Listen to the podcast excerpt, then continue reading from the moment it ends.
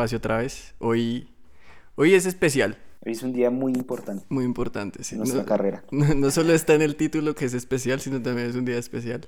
Ajá. Queremos presentarles a un compañero, un colaborador, Nuestro primer invitado. nuestro primer invitado de toda la historia. Entonces, con ustedes, porfa, les presentamos a Beto de Cinema Beto. Parceros, muchas gracias. Es la primera vez que estoy detrás de los micrófonos de esta manera, gracias a la mesa de trabajo. y bueno, eh, buenas tardes a todos los parceros y parceras que nos están escuchando. Entonces, en esta ocasión vamos a hacer algo muy diferente a lo que venimos haciendo. Normalmente discutimos una película, ¿no? Sí. Vemos una película y todo el podcast gira alrededor de una película. Así Pero es. esta vez, al tenerlo usted, Beto, aquí con nosotros, decidimos hacer algo diferente y eh, vamos a discutir todo lo que tiene, bueno, todo no, la mayoría de cosas que tienen que ver con el universo Marvel y el universo DC, Sí, lo que es el boom de los el superhéroes. boom de los superhéroes, pero más que todo centrados como en Marvel y en DC. Ajá. Exacto, exacto. Eh, y vamos a discutir, pues sí, todas esas cosas. No, y más aún de las últimas noticias sobre James Gunn, que yo creo que muchos de ustedes o muchos de nosotros estuvimos pendientes de lo que iba a pasar de este futuro de DC. Claro. ¿Ustedes qué- son equipo? que Esa pregunta toca... Saquémosla del paso una vez Saquémosla desde el principio. Yo soy muy Marvel, la verdad. Yo crecí con DC, como viendo series como La Liga de la Justicia. La Liga de la Justicia que estaba en nuestra generación era muy buena. La Liga de la Justicia Limitada, Sí, la de dibujos animados, la animación, Sí, sí, sí, tipo sí, sí. cartoon. Pero Sí. no, no la ilimitada, sino la que vino antes. Sí, sí, sí, es, a mí me Es- gusta en es- mucho. yo crecí viendo esa, yo crecí viendo Mm. Jóvenes Titanes. Buena serie, parce. Pero a mí, me, a mí me enamoró mucho el universo cinemático de Marvel. Como simplemente lo pioneros que fueron de poder crear un universo entero que se sintiera conectado y que todos los personajes de verdad se sintieran que vivían como en el mismo planeta y aún así todos tenían sus historias individuales. Eso a mí me mató. Entonces yo soy Team Marvel porque estoy traicionando un poquito mi infancia, diría yo. Yo no sé, yo no sé, porque igual yo crecí viendo eh, la Liga de la Justicia, pero también crecí viendo las primeras de Spider-Man, la trilogía de Spider-Man, las películas. La de Tobey Ma- Tobey La de la Maguire. Tobey Maguire y la trilogía de X-Men, que también me gustaba mucho. Sí, sí, sí, la sí, sí. Pero entonces no sé, yo la verdad estoy en la mitad, yo no me identifico. El tibio, pues. Sí, Válido. el tibio, sí, voy a aplicar de tibio, la verdad. Y Beto. ¿Y usted?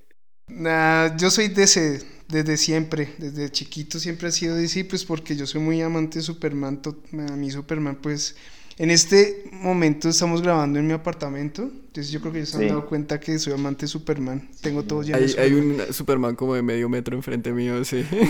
Sí, hay varias, hay varias. Pero también, también es de épocas, porque por ejemplo yo recuerdo que cuando empezaron a salir este boom de, de películas de superhéroes, mis papás me decían que ellos crecieron viendo el Superman de los años 80, 70. C- C70, el de Christopher Reeve. Christopher Reeve y a, y a la Mujer Maravilla. Entonces supongo que también depende el resto de la con lo que uno creció, ¿sí me? Sí, Porque por ejemplo mis papás o mis tíos, ellos son re team DC. Pero nosotros, como esta nueva generación que vimos toda la saga de las Piedras del Infinito, somos Vimos como cómo más empezó desde Iron Man y terminó con Endgame. Ajá, somos más inclinados hacia Marvel. No, es que son 10 años, o sea, ya llevan más de 10 años Marvel en el, s- en el universo cinematográfico. O sea, son 12 años creo que ya desde el 2008, ¿no? Antes 15 Más, años. Ya resto. La primera creo que fue Iron Man, Sí. que fue la de, la de Robert Downey Jr. Con John Favreau Y de si es verdad, mi, digamos, mi papá, yo me acuerdo que le gustaba Superman y Popeye. Popeye no falta en mi infancia tampoco, sí. Ahí. Uy, sí. Y mis sobrinos, pues ellos son, eh, tienen do- entre 12 y 14 años y también ellos son Marvel. Y si yo les hablo de ese, ellos... Nada. Y pues... Porque casi nadie se acuerda, por ejemplo, de la primera serie de Batman, que era live action, la que era live action. Ah, la que era desde hace Ah, rato con Robin que también. re. Que pegaban los puños y salía la onomatopeya en la pantalla. Adam sí. West, creo que sí, Adam West era el que hacía eso. Sí, Ajá. pero esa serie yo la veía, yo la veía en los 90, pero en los 90 eso era viejo todavía. Claro. Por eso. es de los 60. Y Ese pues gracias a eso es que tenemos el baile de Pulp Fiction, ¿no? Claro. Sí. Sí, el original no es John Travolta, sino, Adam West. sino Adam West. Si quieren entrando ya en materia, tocando un poquito con lo que tú ya habías dicho, Beto, que las, las noticias alrededor de James Gunn, la historia que él tuvo fue bastante interesante, ¿no? Porque pasó primero de ser de Marvel a DC, porque lo echaron después de las alegaciones de los tweets, que no sé qué vainas. Sí, sí, sí. Desapareció de Marvel como por un año, dos años tal vez. En esos tiempos DC lo contrató para que hiciera El Escuadrón Suicida. El Escuadrón Suicida. la película del 2021. Sí, la película del 2021. Después Marvel lo volvió a contratar y después DC le dijo como, bueno, ahora sí, tú vas a ser nuestro Kevin Feige, vas a ser la cabeza que va a manejar el universo de DC en el cine. Y le entregaron las llavecitas de Rey. A, a mí me gustaría hacer un inciso ahí, porque uno siempre habla de James Gunn y Kevin Feige, pero es un equipo, ¿se me va a entender? El equipo de James Gunn y el equipo de Kevin Feige, solo que ellos son la cabeza de cada uno de los equipos. No es una persona, sino es muchas personas alrededor de él que logran como organizar todo lo que nos gusta que vemos en el cine. ¿no? Exacto, exacto. Yo les hago una pregunta, ¿a ustedes cómo les pareció Guardianes de la Galaxia? Es una locura de película. Top 5 para mí de las películas de Marvel. ¿Y ustedes antes conocían algo? O sea, ¿habían nada, escuchado algo? Nada. Absolutamente en blanco de todos. Es que yo creo que por eso el man como que tiene la espalda suficiente para cargar con todo el peso de DC. Porque el man cogió, para mí, eh, Guardianes de la Galaxia fue un punto de inflexión en el que todo el mundo dijo como, uff, Marvel está a la verga. Y lo que se viene es la verga. Y no depende de héroes, que era lo interesante. Porque Ajá. eso le criticaron mucho en Los Vengadores, que lo que tenían eran superhéroes como del, de la B. No eran superhéroes conocidos de Marvel, sino eran manes ahí que cualquiera tenían buenos cómics, tenían buenas historias, pero no eran populares. Pero nadie conocía. Exacto, y llegó James Gunn con Guardianes de la Galaxia y fue como, no necesitan que tengan nombre, necesitan una buena historia detrás y alguien que de verdad como que les importe lo que están haciendo y que muestre que les importa. Y a mí, no sé, a mí me parece que Guardianes de la Galaxia es una película muy refrescante comparada a todas las películas de superhéroes que venían atrás, como que para mí todas eran como más o menos cortadas por el mismo molde. Mm. Pero llegó James Gunn y produjo Guardianes de la Galaxia y es algo muy diferente porque son unos manes que ni siquiera se toman ellos en serio, ¿sí me a entender?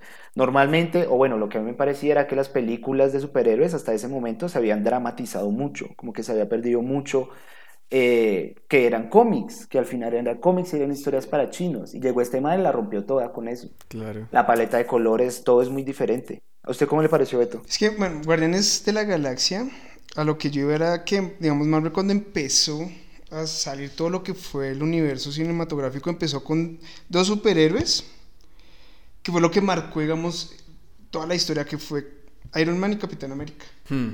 Y si usted se pone a pensar, la gente en esa época no conocía ningún otro superhéroe que no fuera Spider-Man.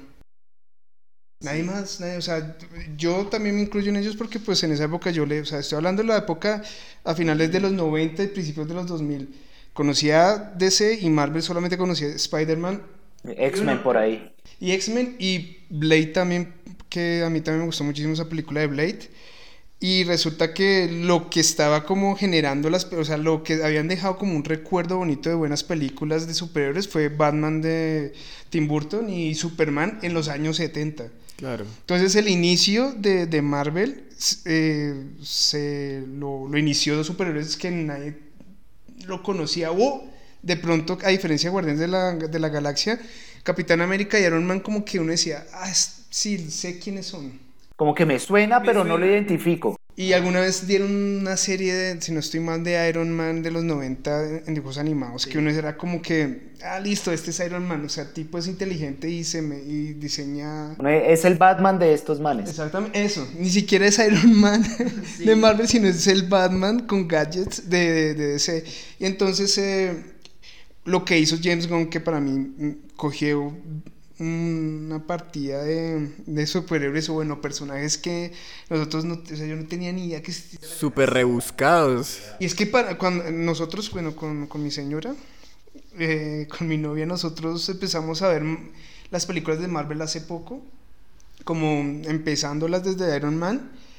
Y nos dimos cuenta que Guardianes de la Galaxia eran importantes para todo lo que fue Endgame y claro. Infinity War. Porque además son superhéroes del espacio. Sí. O sea, ahí abren completamente el, el scope, el, el, panorama. Porque antes era pues gente acá que tenía mutaciones o tenía mucha plata y eran los superhéroes. Pero era todo en la Tierra. Pero era todo en la Pero Tierra. llega Guardianes y nos muestra a un terrícola, claro, terrícola entre comillas. Viviendo... Ah, sí, no, porque el papá es un... El papá es como un dios, es un celestial. ¿No, ¿No es un planeta? Sí, es un planeta. Pero sí, o sea, este man que se supone que es terrícola está en este contexto galáctico donde ya nos muestran una cosa más de ciencia ficción, que, era una, que eran como poquitas vainas que nos iban mostrando como en Iron Man o en diferentes películas que uno veía como el avance tecnológico, pero no fue sino hasta Guardianes donde uno realmente entra en el impacto de en este universo no es solo la Tierra, Es más este grande lo que universo nos hay una muestra. vaina demasiado grande y hay muchos personajes que ni siquiera nos han presentado, porque desde la primera película creo que tienen el teaser de lo que es Adam Warlock Adam Warlock, sí. Eso parece en el juego de Guardianes de la Galaxia. y eso aparece, va a aparecer hasta la tercera película de Guardianes. O sea, siento que James Gunn la hizo muy bien ahí porque logró armarse todo el panorama desde personajes que nadie conocía. Y para mí es una de las franquicias más interesantes que tiene ahorita el, universo cinemático de Marvel. Yo quiero verme Guardianes 3, pero ya, quiero ver cómo acaba. Sí, sí, sí, sí, sí. Lo que pasa es que el man también se arriesgó resto. Podía haber fracasado re duro, pero el man dijo, ¿sabe que vamos para adelante? Y por eso yo creo que también lo, lo ficharon los de DC. Sí, pero to- toda esta discusión sale a raíz de que James Gunn ahora es el que tiene las llaves del reino de DC.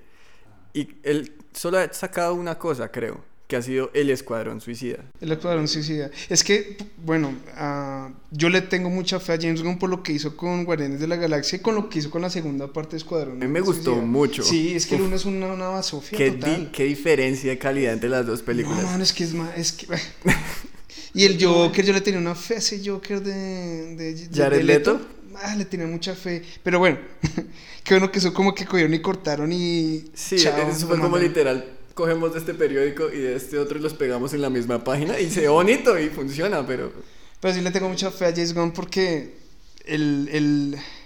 yo soy un poquito medio anticuado en esa vuelta de, de repetir y repetir y, y yo creo yo creo que James Gunn cuando digamos bueno el todo lo que es el universo por ejemplo de Star Wars del Marvel lo que está pasando ahorita. Yo digo que tiene que tener como un fin para terminar bien. A lo que lo que voy, mm, esa famosa frase la de o vive lo, lo suficiente. ¿Qué? ¿Muere siendo un héroe? O vive lo suficiente para terminar siendo un villano. Eso, eso es para todo. Y yo digo que, por ejemplo, Star Wars debe morir. Marvel tiene que. de- para mí, eh, Endgame fue como el final de todo ese universo. Y si hubiera quedado así, yo hubiera quedado feliz. yo también. Pero es que si le meten cosas y le meten y le meten y le meten, no estoy de acuerdo con eso. También pasa, me pasa a mí también en Dragon Ball. Qué pena ser tan viejito, muchachos. No Hay pasa muchas nada. personas que le tienen mucha fe todavía. Yo digo, no, ya, no más, déjenlos sí ahí. cierto. Pero digamos, con DC, es dif- eh, DC sí necesita un controlar, suprimir y que se vuelva otra vez a Necesitan nacer. empezar, porque Necesitan siento que ellos empezar. han tenido varios comienzos falsos, como con lo de la Liga de la Justicia de Zack Snyder y todas estas cosas, que sí, pues uno puede decir que son películas interesantes de superhéroes que vendieron, pero no se sienten conjuntas dentro del mismo universo, que es lo que ellos han tratado de hacer desde hace rato. Lo- ¿no? bueno, a mí lo que, lo que me parece con DC es que han sacado muchas películas muy iguales. ¿Cuántas películas no hay de Batman? ¿Cuántas películas no hay de Superman? ¿Me voy a entender? Y todas son muy iguales. ¿Realmente uno necesita más películas de Superman y de Batman? Yo estaba. Planteo eso en la mesa, muchachos. Ah. Hay muchos Batman ya, ¿no? Porque ya, no, ya, ya hay Ajá. que, pues va a haber el segundo que es el de James Gunn y el de, y el de, el de Reeves, que, que es Matt Reeves, que es el de eh, Robert el Pattinson. vampiro. Que muy bueno. No, sí, muy bueno.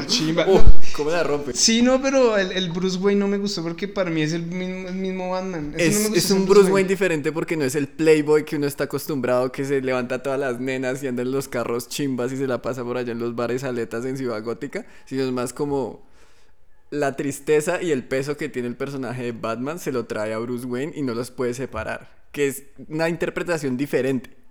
No se me hace, no, yo no diría que es buena o mala en este momento porque no hemos visto lo suficiente, pero se me hace interesante, que creo que eso es algo que sí necesita DC, hacer algo diferente, intentar algo que se salga un poco de los esquemas que tenemos de los superhéroes, porque de lo que ya hemos hablado, ¿no? Así fue como Guardianes se volvió tan popular.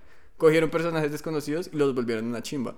Pero personajes conocidos de pronto lo que necesitan es más como un aire nuevo para que se vuelvan otra vez interesantes.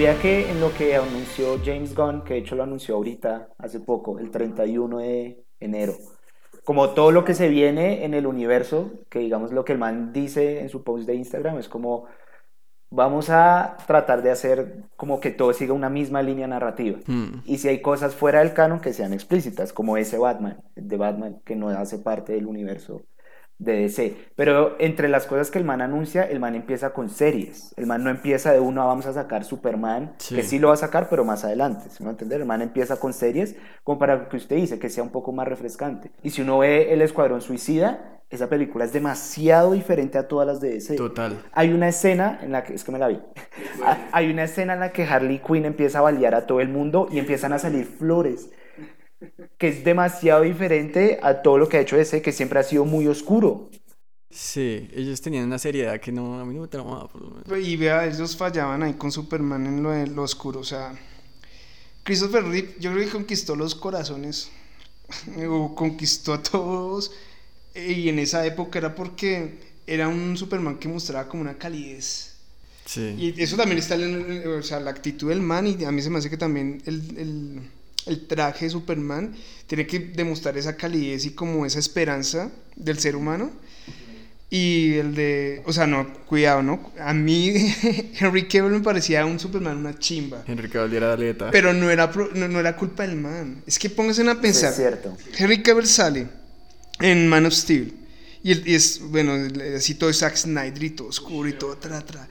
El- ese Superman, el, el, el, el- forma oscura que mostraba Zack Snyder, que yo tengo una, un lío en mi cabeza de, de lo que ha hecho Zack Snyder, mucho. O sea, tengo un, un nudo porque hay cosas que me gustan del man y hay cosas que no me gustan de lo que ha hecho Zack Snyder. Como que, No me gusta mucho el- la cámara lenta, el de mostrar al superhéroe, así, me- así el estilo Michael Bay, que es así, el, el héroe gringo, así. La explosión ay, detrás. y yo, vale, córtenla, no más. Eh, lo que me gustaba de Zack Snyder es que su historia como iba, era medio el Superman Dark que se volvía malo porque las circunstancias sí, se notaba que el man tenía una narrativa, que era quería, buena. Que quería que varias películas siguieran una narrativa. Pero Y eso, antes de eso no había pasado, antes de Zack Snyder no había pasado. Me hubiera gustado que le hubiera trabajado más en un guion que como director, ¿sí? Sí. un director más Más más, alegre. fresco, más más alegre. eh, Eran pero- pesadas, eran pesadas. Eran películas oscuras, como usted dice, y de temas que, o sea, yo siento que los chistes eran muy de vez en cuando. Eran cosas demasiado serias y ellos mismos se consideraban que era un tema súper serio. no, y si metían chiste, usted no se creía el chiste. Porque era tan oscuro que uno no se creía el chiste. Entonces, cuando, eh, por ejemplo, este Henry eh, eh, Miller, el que hace de Flash, habían chistes que eran buenos, pero uno veía el universo en el que estaba metido que uno decía, parce, no, no. Uno veía que no cuadraba. Ese, era, ese, era, ese man no cuadraba ahí. Era demasiado alegre para estar en esas Era películas. todo contento, todo feliz, comiendo, preguntando, chismoseando y todo el mundo como se va a acabar el mundo, se viene Darkseid. No, y ese problema es heavy también porque, bueno, independiente a... Que el man... Es que la idea del man de, ten- de, de querer un Superman malo me parece muy bacano. O sea, ¿por qué? Porque Sí. el tipo... Es algo diferente. Nunca nos han mostrado un Superman malo. Y nunca nos habían mostrado, por ejemplo, que Superman podía morir. Exacto. No, no, no, sí. Ah, pues bueno, en películas. Bueno, en películas, en películas. Sí, me refiero, me refiero. Sí, sí, sí. O sea, gente que, digamos, no está tan metida en el mundo de los cómics, nunca se había pasado por la mente que Superman se podía morir Claro. hasta que muera al final de Batman vs. Superman. Uno E- Ese dice, es un "Uy". error que yo no le perdono a Zack Snyder. Ese es un error que yo le digo, coma... Que lo matara. Ah, no, entonces como mierda, literal. Lo que pasa es que el tipo, no que lo matara, no que lo mate, vale tres, sino que ese Doomsday que él hizo es una aberración total y Doomsday, el que es un personaje que es, bueno, el que mató a Superman, que fue en los 90, gracias a la muerte de Superman fue que empezó, fue que el, el- el universo de- del, del- del cómic cambió en todo, en todo el mundo. Ajá. Y lo mataron y ese personaje de Doomsday es un personaje teso, o sea, bien trabajado, pero una tortuga ninja, porque era una tortuga ninja lo quiso Zack Snyder, a lo bien. No me gustó Pan Cool, nada, es que... Sa- ¿Sabe qué pasa también? Me parece a mí que es diferente uno juzgar una película sin el contexto. Y digamos en el contexto es que cuando sale esa línea narrativa de Zack Snyder, Marvel la estaba rompiendo mucho. Y sabe que ellos tenían un peso muy grande en la espalda y tenían que romperla sí o sí. Hasta ahorita que fue como dijeron, nosotros no tenemos que compararnos con Marvel, sino hacer nuestras cosas, que yo digo, bueno, ahí veo un futuro, algo sobre lo cual puedan trabajar. Pero es que también les di, o sea, la competencia era muy brava. Es que DC tiene que aprovechar esa vuelta. O sea, DC tiene que aprovechar, James Gunn tiene que aprovechar esa vuelta de que Marvel ya se le está acabando. Es que sí se siente que está un poco saturada la idea de Marvel en este momento. Y eso creo que nosotros lo discutimos por fuera de este espacio, pero podemos volver a discutirlo acá que estamos grabando. Hay muchas series y hay muchas películas. O sea, en los últimos años han sacado como 16 películas y series. Hasta Infinity War hay 18 películas canon. En las tres fases combinadas hay 23 películas. Solo en la fase 4, que fue después de Endgame, hay 18 contenidos audiovisuales. O sea, solo en una fase hay las mismas que hay hasta Infinity War. Infinity War, hasta llegar a Infinity War fueron casi 10 años. Ajá. Fueron, fueron 10 años para llegar a Infinity War. Parece es que a, mí- a mí, yo tengo, yo que, bueno, que somos creadores de contenido, Ajá. es difícil, ahorita, bueno, eso es, un eso es como problemas de, de gente del primer mundo, es difícil crear contenido porque hay tantas cosas para ver y tantas plataformas que uno tiene que uno no sabe qué, qué ver. O sea, ya de por sí el mercado está saturado de Sí, contenido. ya no quiero a veces, eh, por ejemplo, lo que hablamos la vez pasada, House of Dragon, yo no me la he visto y me duele, no me la he visto. Es buena, pero es que siempre uno tiene algo para ver. Yo ahorita me estoy viendo en de Caballeros del Zodíaco en las 12 casas porque pienso hacer el podcast sobre las 12 casas y, y yo termino y ya no quiero ver nada más. Uno ya termina cansado. Yo termino cansado y yo me estoy viendo 5 4 capítulos al día y ya digo no más, no más. Pesado. Sí, hay una saturación demasiada. En, en, en iteración o gente que emprende le enseñan un concepto que es kill your babies, o sea, mata a tus bebés. Si, si usted está emprendiendo, pues es lo que dice la gente que sabe. Cuando usted está emprendiendo, eh, usted crea su primer proyecto y usted dice, ah, mi primer proyecto, lo quiero mucho, ta, ta, ta. No, mátelo, no sirve. Empieza otra idea. Porque eso le enseña cosas que va a aplicar para la segunda idea. ¿Sí me va a Sí. entender? Para mí, lo- lo- y lo- ya lo hablamos, tenía que haber, tenía que haber muerto Endgame. En Endgame. No tiene sentido seguir No está más. Capitán América y no está Iron Man, breve, ya. Es que hay una lucha con muchas personas que yo hablo y que me dicen, no, pero, pero eso da, yo, pero ¿dónde le puedes sacar? ¿A costa de qué? O sea, sale más contenido a menor calidad. Sí, esa es la otra porque los efectos especiales, por ejemplo, Está en una mierda. O sea, con todo el respeto que se merece la gente que trabaja en efectos especiales, está en una mierda. Pero es que les estoy, no, ustedes vieron la noticia que ellos trabajan sobre presión re fuerte, o sea, Claro, duro. están y tienen que entregar y entregar y los manes dicen, no, pero que, o sea, me están pidiendo sacar una serie en, tiempo que no estoy acostumbrado. Y es que el, el ciclo de producción es una vaina rapidísima. Las anuncian y al año ya las tienen hechas. Y esos renderizados se demoran meses. Es obsceno, no tiene ningún puta sentido. Y es que, bueno, la cagada también, eh, yo decía, no, paila, Endgame, ya listo, Endgame, estoy feliz, y empezaron a sacar series y yo todo emputado, pero ¿por qué sacan? Y resulta que sacan Spider-Man, y yo digo, uy, no, espere, espere, eso sí. Pero Spider-Man hace parte de la fase 3. Con eso cierra. ¿Hace, fase, ¿Hace parte de la fase 3? Yo Ese pensaba es que cierre. con la... No, no, no. ¿No? Es que yo creo que ellos tenían muy claro lo que nosotros estamos diciendo, lo que pasa es que no les importó. Porque la, Si plata escuchan. tenía, la, la plata tenía más peso. Ellos dividieron el universo cinemático cuando se acabó, o sea, después de Spider-Man, ellos dicen de Spider-Man hasta Iron Man, esa es la saga del infinito, que es la que nosotros vivimos y vimos crecer. Y lo que viene acá adelante seguramente va a ser otra saga. Entonces ellos sí pusieron el punto de corte, pero no pararon, porque la plata mueve más que otra cosa. Entonces siguieron produciendo vainas, siguieron sacando series y películas, pero lo que nosotros conocemos y lo que nosotros decimos, o por lo menos yo diría que es como realmente la experiencia del universo cinemático de Marvel, es hasta ahí. La saga del infinito. Principio tiene fin y creo que la conclusión de Endgame cierra muy bien lo que es todos los cabos sueltos. No tenía after créditos. Exacto, no After necesitaban... créditos, que pena la, la, Postcréditos. inglesa. No, no hay necesidad de que nos dieran más porque hasta ahí era suficiente el universo cinemático de Marvel, ¿no? Sí. Yo creo que esa fue la primera iteración y ese fue el bebé que murió ya. No, y cuando terminó esa película, el cierre era como fin. Perfecto, Y güey. yo quedé como, yo, aplaudí. Yo también aplaudí, yo, tengo que admitirlo.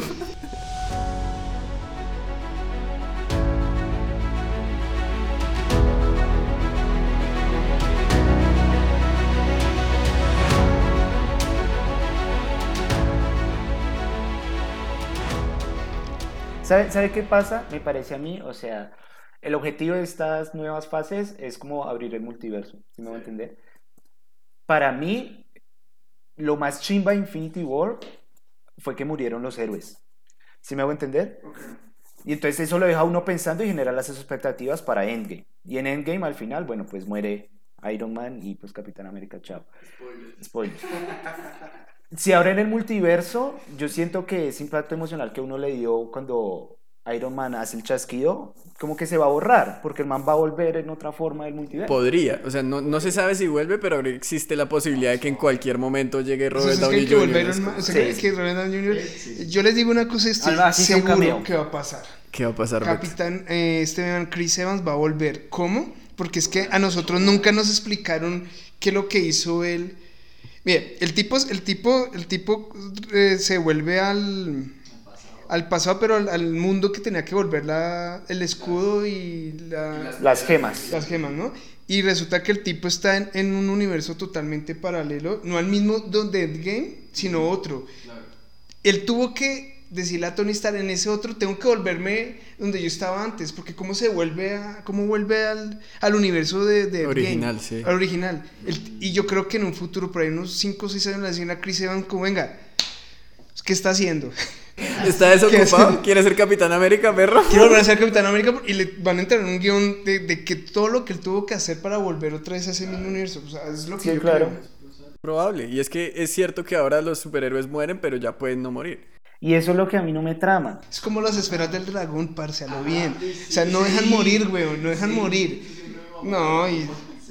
Que existe, o sea, que paila de, yo creo que los, o sea, ya saltándonos a Ball Z o, esas, o esa vuelta de no, no dejar morir, qué problema tan existencial de todos esos personajes, de que yo, venga, no, me- no me va a morir, yo ya estoy mamado a estar vivo. No importa qué tan grave sea la situación, uno sabe que van a salir vivos de ahí y eso pierde mucho el peso. Sí.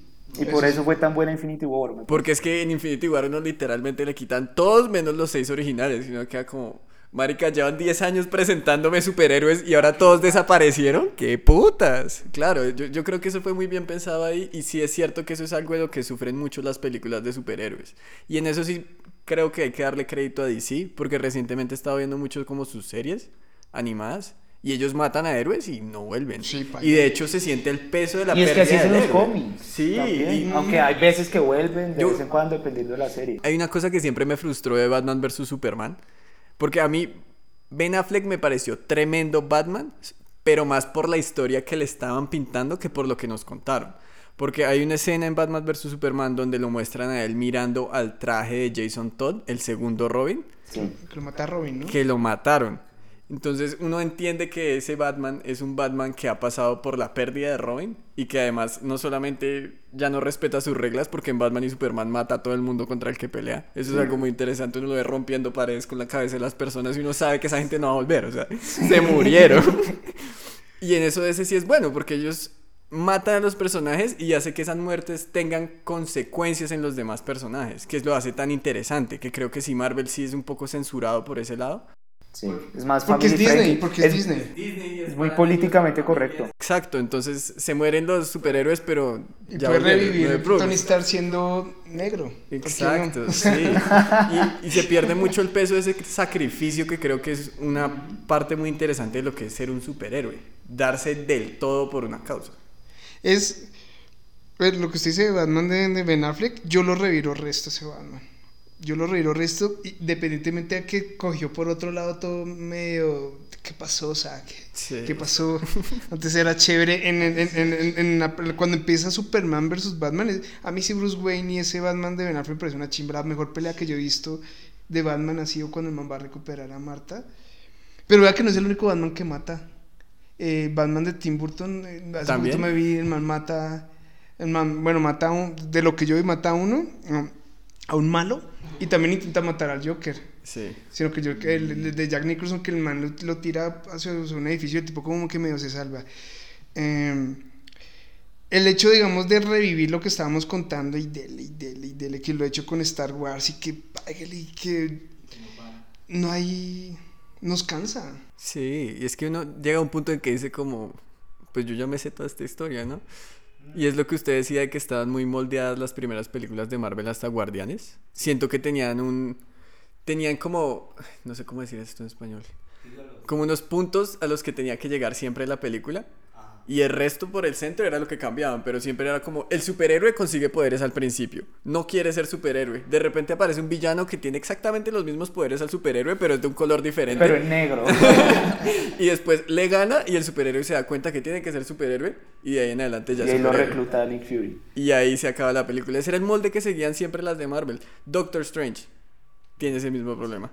Iron Man el Iron primero Man. tenía eso. Capitán América pasó por eso mismo. El único que creo que no es Thor, pero pues porque Thor tenía un cuento con Loki diferente, que creo que es el único villano que ha durado en el universo cinemático de Marvel. De resto todos los matan en la misma Marica, y película. había muerto, y había muerto. Y había muerto. Y había muerto. Y volvió.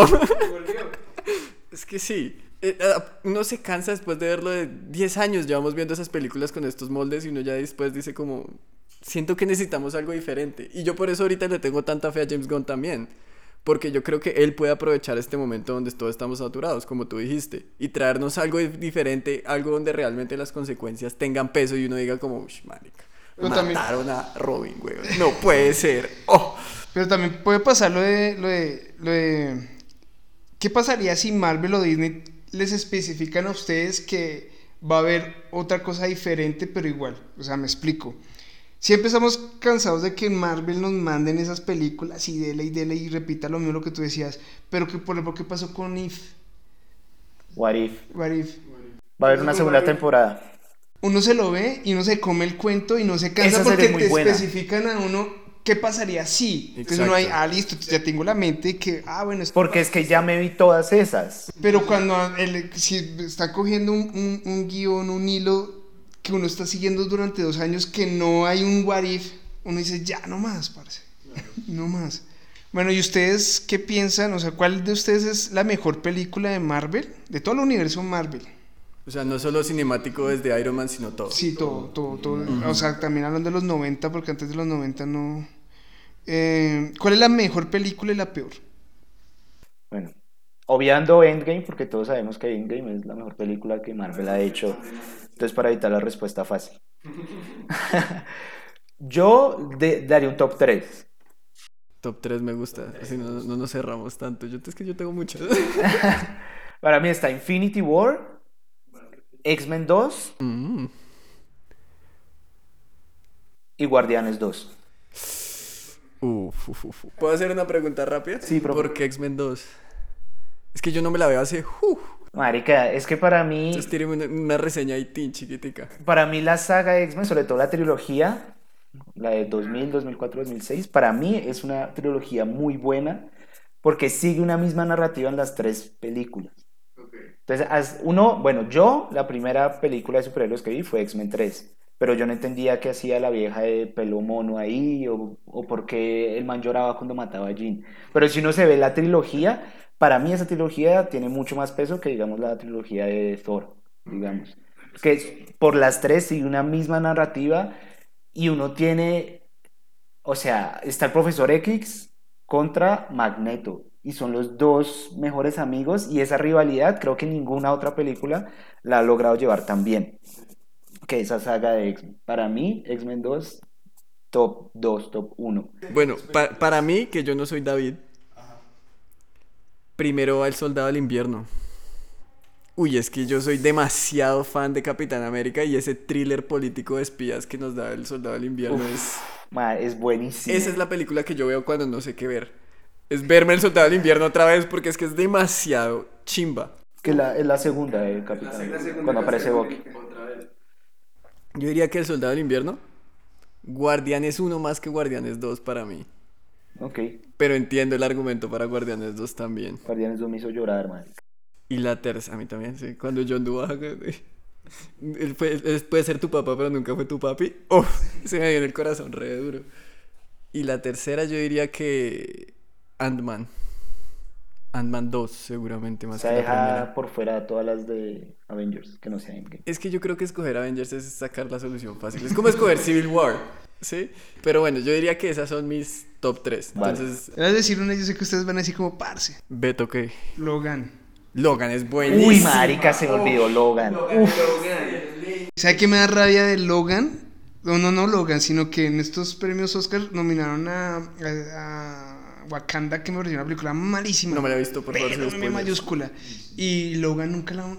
Logan es Marica, excelente. es buenísima. O sea, actuación de Patrick Stewart cuando agoniza. Uf, marica, es demasiado. Y es, es un excelente cierre. Es que yo soy muy fan de X-Men. Es un excelente cierre para, para mí el mejor superhéroe de Marvel. Ah, que es- ¿Wolverine? que es Wolverine. Me, me parece muy chévere que vuelva Wolverine para Deadpool 3, pero creo que Logan es el cierre del personaje. Sí. Pase, pase lo que pase en No Deadpool más 3, comedia. me vale verga. Pero eso me parece chimba que ellos lo ponen explícito. Como Logan es Logan y eso no se toca. Nosotros vamos a hacer una historia ahí X. Pero Va a ser Logan es como medio Logan. comedia, yo creo. Sí. O sea, comedia negra así toda con sangre. Sí, sí, sí. Bueno, Bueno, Logan, Deadpool. ¿la primera o la segunda? Es que las dos son chi, es que marica. Pero ¿cuál, Deadpool cuál dirías teso. que es mejor, Beto? ¿De las dos? De las dos. Si tuvieras que escoger No, man. pistola a la cabeza, Beto o nos dice o balazo.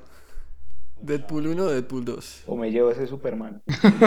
Deadpool, Deadpool, eh, No, es que yo quería decir la 2, pero es que la 1 es muy. La, yo- es que la está- uno, la uno rompió moldes también. Y la 1 además no tenía nada de presupuesto para hacer todo lo que hizo. Y no tenía derecho para ser tan buena, porque es que nadie le tenía fe a ese Ay, proyecto. pero qué chimba, mi Deadpool, ahí tengo un cómic de Deadpool, me parece una chimba. De, de Deadpool yo creo que la 1, me voy con la 1. La 1 me pareció muy bacana, demasiado bacana. Muy, y no, el, el guion, esa forma de comedia me parece muy... Que Ryan Reynolds es El- Deadpool. Ray- Ryan Reynolds haciendo Ryan Reynolds es una chimba. Es que Ryan Reynolds lleva 10 años haciendo el papel de Deadpool, pero no le habían dado permiso de ponerse el traje. Pero antes de eso era pura comedia romántica. Y aún así tenía teniendo el mismo papel de Deadpool, güey. Y la tercera, bueno, y la tercera el top. Eh, pero eso sí, eso sí, eso va más por nostalgia. Eh, Blade, Blade. la 1. O no, la 2. ¿Hay dos? Hay tres, parce. La 3 es, la 3 es repaila, la 3 es repaila, se enfrenta con Drácula, creo que es, pero Drácula todo chimbo. La Eh, primera es del 90 y punta. del 96, 99. La 2 es chimba porque la 2 es que llegan unos vampiros más gonorreas que se comen a los vampiros normales. Entonces los vampiros van donde, donde Blade le dice como, parcero, ayúdenos ahí. Más listo, ¿cómo voy yo? Y pum, vaya y se enfrentan con los vampiros. ¿Y esa, sabe quién hizo esa Blade 2? Eh, Guillermo el Toro, parce. El director es Guillermo del Toro de Blade. Sí, Sí, sí, me la tengo que ver, ya, ya la voy a anotar, me la tengo que ver, güey. Hay que verla. Pero, por ejemplo, o sea, uniendo hilos de lo que hablábamos ahorita, van a volver a revivir a Blade. Sí, con Marsha Shashala Ali, Ah, el de, el de Moonlight. el de Moonlight y de Green Buena Book, película para que la quieran ver, Moonlight. Sí, sí, sí. Sí, porque este man, eh, ¿cómo se llama? Wesley Snipes. Ah, está sí. No, es que además también tuvieron demasiados problemas de producción porque el piro estaba negado a hacer un buen papel. Estaba negado, no quería trabajar. Está esa famosa historia de que Blade está acostada en una cama y tenía los ojos cerrados y le dijeron a Wesley Snipes como abra los ojos, usted se va a despertar en esa escena, el piro no quiso. Entonces le pusieron CGI en los ojos abiertos. No. Se ve horrible. Yo no sé Eso cuál ni, de las ni, tres. ni Charlie. Sheen, bueno, que, que, el man dicen que, que, que un capítulo de Toranja el man está todo borracho, todo vuelto mierda, y, el man, y se ve en ese capítulo, el man está acostado, el man no me quiero parar, y le dicen, entonces, man, no, pues yo hablo, y el man habló toda su... Qué honor. Terrible, marica. Es que los, los- las estrellitas.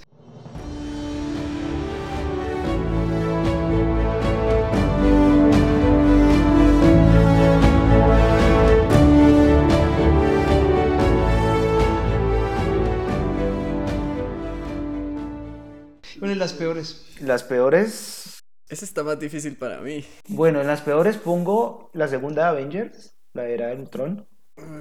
Sí, lo veo, lo veo. Pongo Thor 4. Love and Thunder, Sí, no, para nada, no me gustó. La primera de Hulk. la de que es con Edward Norton. Ajá. Esa es, a mí tampoco me gusta, esa es maluca, sí. A mí me van a matar por esto. Iron Man 1. Uh, uh.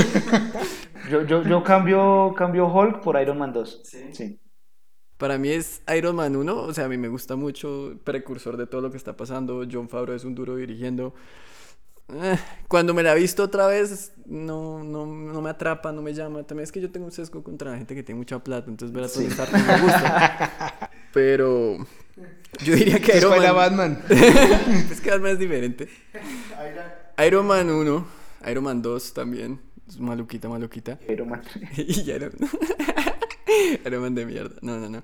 Y yo diría que la primera Doctor Strange. No, No, la ese- segunda Doctor Strange. Ah, La segunda Doctor Strange. El multiverso de. Ah, de la locura. Marica, esa me pareció buena porque es algo diferente, porque es una historia medio de terror que no se había hecho antes. Le mete su, su... A mí me pareció una vaina demasiado tibia.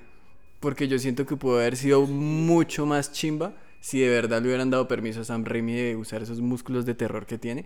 Pero solamente fue la escena cuando estaban como en el túnel este. Pero es una gonorrea. Y cuando, cuando, pues cuando la, la Scarlet, la Scarlet Witch parte a las personas allá contra los Illuminatis. Esas dos escenas yo digo como, uff, terror, que gonorrea chimba. Aparte de eso, es una película de Marvel. el corazón cuando vi el Profesor X. A mí también. Me pareció bonito. Y ver, ver a la capitana Capitana América, Peggy Carter, Capitana ah, Carter, en, en acción otra vez, chimba, me gustó mucho. Pero siento que aparte de esos detallitos, es una película de Marvel cualquiera. O sea, ya la he visto. Sigue demasiado el molde otra vez y siento que no me gustó por eso. Bueno, ¿y las suyas, Beto? Wakanda. Parce, Wakanda. Es mala. La vi cuando salió en. Yo, o yo no le tenía fe. Cuando salió en, en, en Disney Plus la vi con mi novia y yo sí me quedé dormido medio y yo ya le estaba desesperado con la película malísima. Eh, pero bueno, yo sé que va a haber mucho enfrentamiento porque ya mucha gente me dice, no, que es buena, que... Lo que pasa es que de pronto, bueno, también voy a ser denso acá.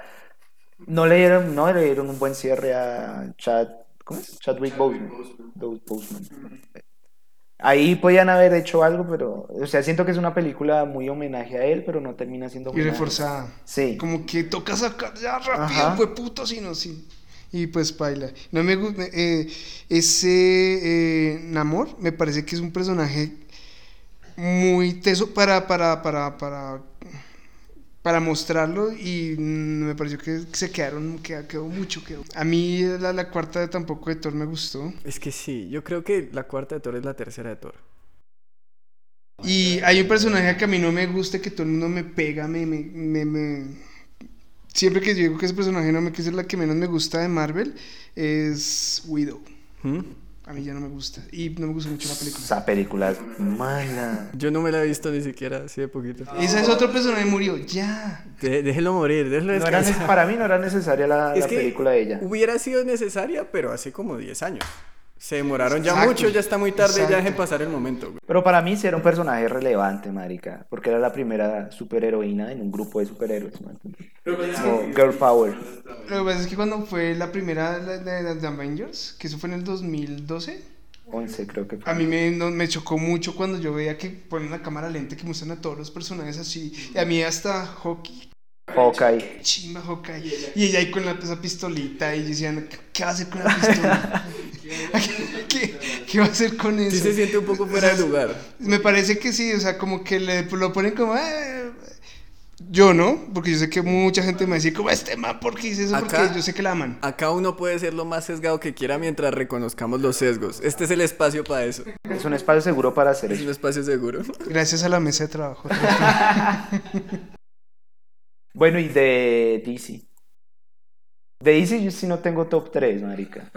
Pues es que hay como 5 películas. Yo, para mí, Aquaman está allá arriba. Aquaman está en top 3, pero solamente porque es una película que no se toma en serio que es una película. Entonces, es tan fuera de lo que uno está acostumbrado a ver en DC que yo le disfruté demasiado. Y Jason Momoa lo que pasa es que es demasiado carismático. Entonces cada vez que aparecía en la pantalla yo decía como, sí, Jason, sí, tiene toda la razón, lo que diga es cierto, marica. Pero no se me hace que sea una película buena.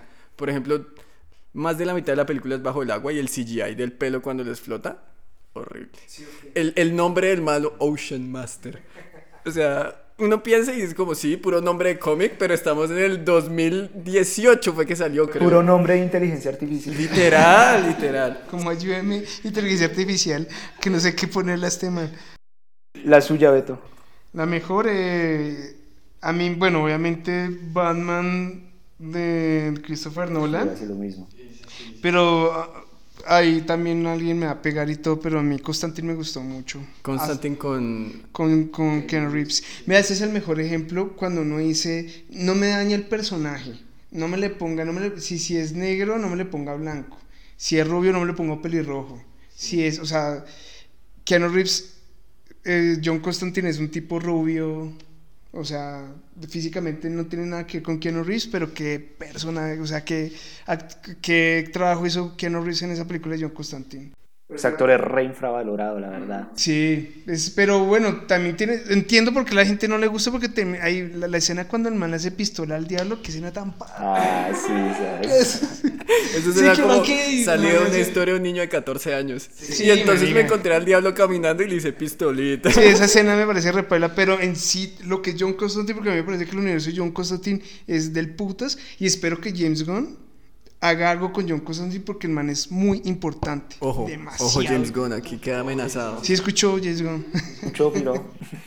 Keanu Reeves creo que está abierto a hacer otra. Habían anunciado que iban a Sí, hacer la una segunda, pero creo que no va a la ser parte de- cancelaron, sí. ¿Sí la cancelaron? Creo que la cancelaron. Ay. Para mí la mejor de DC es Batman The Dark Knight Rises. La tercera. La tercera. A mí me gusta también más la tercera que la segunda. La tercera es una locura, es una locura. La historia de Batman saliendo del hueco. Como muy literal saliendo del hueco y metafóricamente saliendo de su hueco. Es que además para mí eh, Christian Bale es el mejor Batman. Y respeto opiniones contrarias.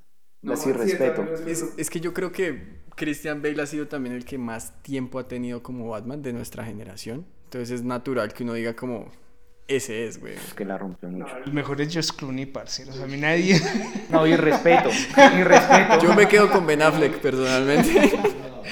Yo tengo, a mí, a mí Christian Bale me parece una chimba, o sea, si estamos hablando de, de actores así, humanos de carne y hueso, a mí me parece una chimba de que Ben Affleck no le dieron el, lo, lo que necesitaba, o sea, todo el tiempo, no le dieron chance, pero es que también no le dan chance porque vea toda esa mierda. Espero que en esta película de Flash, la de Flash, que ya es Flashpoint, espero que aparezca, es, es- este, este Batman de, de Ben Affleck sea, Le den algo. Porque es que se le den algo. él no solo es muy buen actor, sino él también tenía muy claro cuál era su Bruce Wayne y cuál era su Ese Batman. Bruce Wayne era una verga, El. Bruce Wayne de él se sentía, se sentía como un Bruce Wayne mayor, no como el Playboy que siempre nos muestran, como el de que, Christian Bale, sino ese- ese un Batman ya fue- que lleva mucha cancha, que está mamado a hacer lo que está haciendo. Porque además también, sí, también lo pintan en otra etapa. Y es un Batman que uno no había visto. Uno siempre veía el origen de Batman más o menos en la mitad de su carrera. Es que ese Batman de, de Ben Affleck fue como inspirado en, en el cómic de Dark Knight Returns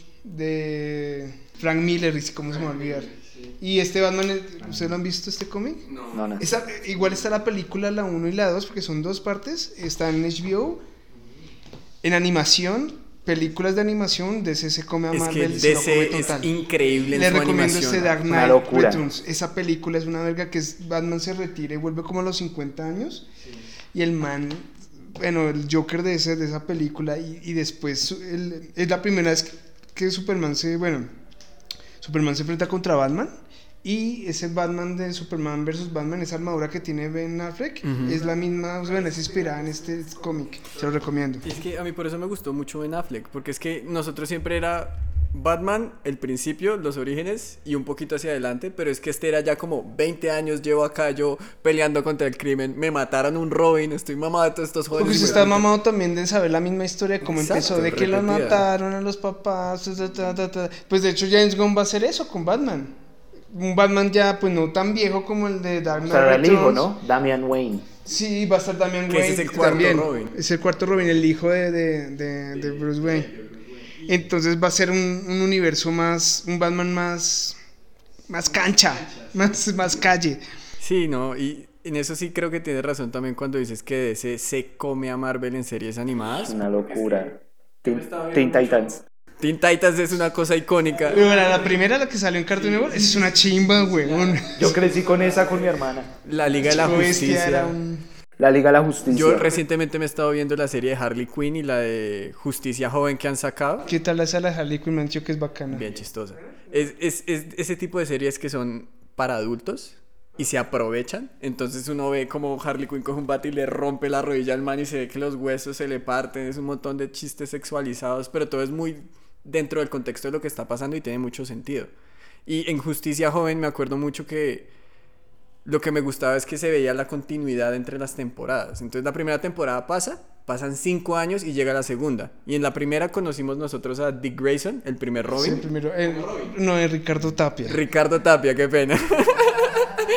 Tenía sus 13 años, pasando 5 años y ya vuelve a aparecer como Nightwing. Y aparece ya el tercer Robin. Mencionan que Jason Todd lo mataron. Ya en la cuarta empieza a aparecer Damian Wayne. Entonces siento que eso es algo que DC tiene que Marvel no tiene tanto. Se habla poco de esas series. Sí, que son, son series muy buenas y además logran explotar la continuidad que tienen ellos, que es algo muy interesante que Marvel no tiene, porque de nuevo, nadie se muere, no hay consecuencias, el tiempo como que no pasa. Pasan unos años, sí, la gente usa celulares más, pero no nos mencionan como, ah, ¿se acuerdan cuando invadieron Nueva York hace unos 12 años? E- e- Ese tipo de continuidades en Marvel sí le hace falta.